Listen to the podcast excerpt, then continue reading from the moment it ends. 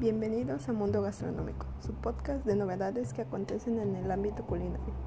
Hoy hablaremos un poco acerca de las situaciones que acontecen en diferentes partes del mundo debido a la pandemia por COVID-19, que si bien esta crisis sanitaria ha afectado a todo el mundo sin excepción, hay que mencionar que muchos países recientemente han implementado medidas que podrían significar un efecto devastador para los restaurantes y también para el sector de alimentos y bebidas.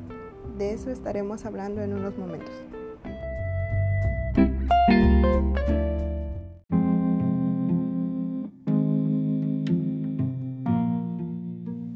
Arrancaremos hablando acerca de la sentencia de muerte a los restaurantes en Escocia. ¿Qué ocurre en este país? Se preguntarán. Bueno, en Escocia se enfrentan a una serie de medidas draconianas o muy severas para así poder frenar el surgimiento de casos de coronavirus en el país lo que ha estado un golpe devastador a hoteles, bares y restaurantes que ya estaban luchando por mantenerse a flote. Si se compara con Inglaterra, Escocia hasta ahora aparentemente había estado escapando de los peores efectos de la crisis del coronavirus. Sin embargo, se ha producido un aumento preocupante en el número de casos entre las dos principales áreas urbanas, Glasgow en el oeste y Edimburgo en el este. Pero a todo esto, ¿de qué medidas se habla? Bueno, los pubs y restaurantes solo podrían abrir en el interior en un horario que se determina de 6 a 18 horas todos los días y no podrían servir alcohol. Podrían servir comida y bebidas no alcohólicas. Se aplicaría la llamada regla de las 6, lo que significaría que solo pueden congregarse un grupo de no más de 6 personas de dos diferentes hogares o familias, además de la necesidad de cubrirse la cara que sería obligatorio en entornos comunes como comedores y salas de y para las zonas donde se encuentre el brote, todas las instalaciones autorizadas deberán cerrar tanto en interiores como en exteriores. Solo se podrán servir comida para llevar y los cafés que no sirven alcohol pueden permanecer abiertos hasta las 18 horas de todos los días. Y a todo esto, ¿qué efecto podrían tener restricciones en los restaurantes de Escocia? Podría ser difícil decir, pero muchos chefs están llamando al cierre total, porque representa un golpe potencialmente fatal para la industria de los restaurantes. Los dueños de bares y restaurantes tendrían que innovar en cuanto a su modo de servicio y tal parece que la comida para llevar apunta a ser la única opción para muchos. Todo esto lleva a la incertidumbre a pesar de que como en todo el mundo, incluido nuestro país, Muchos restaurantes habían trabajado diligentemente y con grandes gastos para garantizar que sus lugares cumplieran con las medidas contra el COVID y que el ambiente fuera seguro para los huéspedes y el personal. Por otra parte, es más recurrente cada vez en la industria el efecto de los no-shows en restaurantes. Si bien ya se daban, la pandemia y la presente reactivación no ha hecho más que acrecentar esta situación. ¿Pero a qué nos referimos? Bueno, al hecho de hacer reservaciones en algún restaurante y optar por no presentarse. Incluso el chef británico Paul Ainsworth, que es acreedor a una estrella Michelin, dijo, creo que fue como el comienzo del encierro, cuando vimos esas escenas de compras de pánico, haciendo referencia Haciendo referencia a que faltar a una reserva no tiene consecuencias para el cliente y probablemente ni siquiera lo piense dos veces, asumiendo que el restaurante encontrará una manera de llenar el vacío, pero representarán pérdidas monetarias para el negocio en cuestión.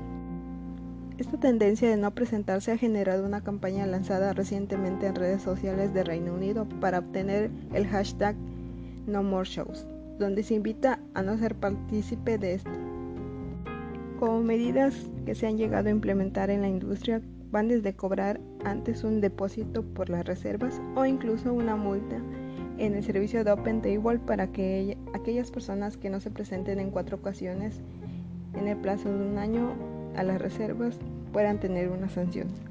Todo lo anterior nos va reflejando la crisis actual que se vive en la industria.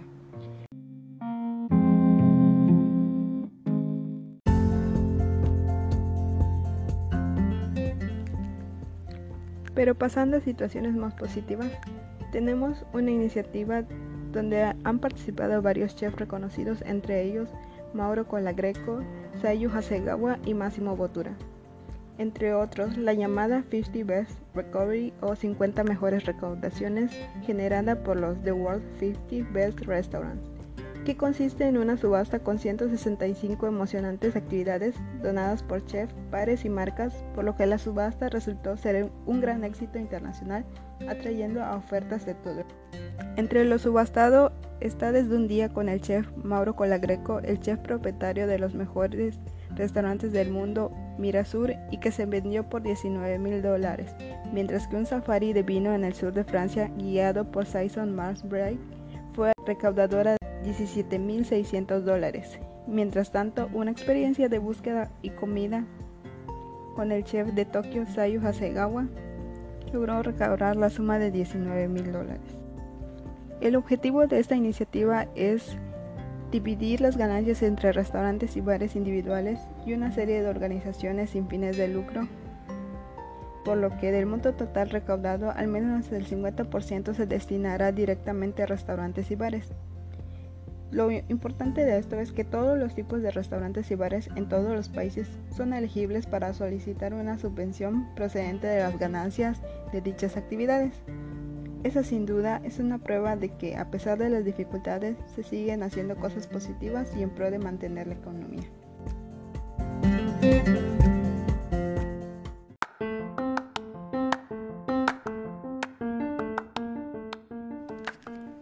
Para cerrar el tema, de hoy, personalmente considero que como hemos visto al pasar de los meses en la actual pandemia, es verdad que en nuestro país, como en muchos, está ocurriendo una situación similar. Sin embargo, en este caso, hablaré específicamente de Quintana Roo porque tenemos cierto grado de ventaja y si es pertinente decirlo así. Porque como sabemos somos un destino turístico, lo que genera que la situación de las empresas de alimentos y bebidas y también las turísticas en general estén en una situación más favorable para la recuperación. Y hay que decir que en esas estamos, para mejorar el flujo del turismo y de la economía en general. Y habrá que hacerle frente porque es nuestra nueva realidad, bueno, ya no tan nueva. Bueno, pero sí presente y futura mientras las cosas mejoran.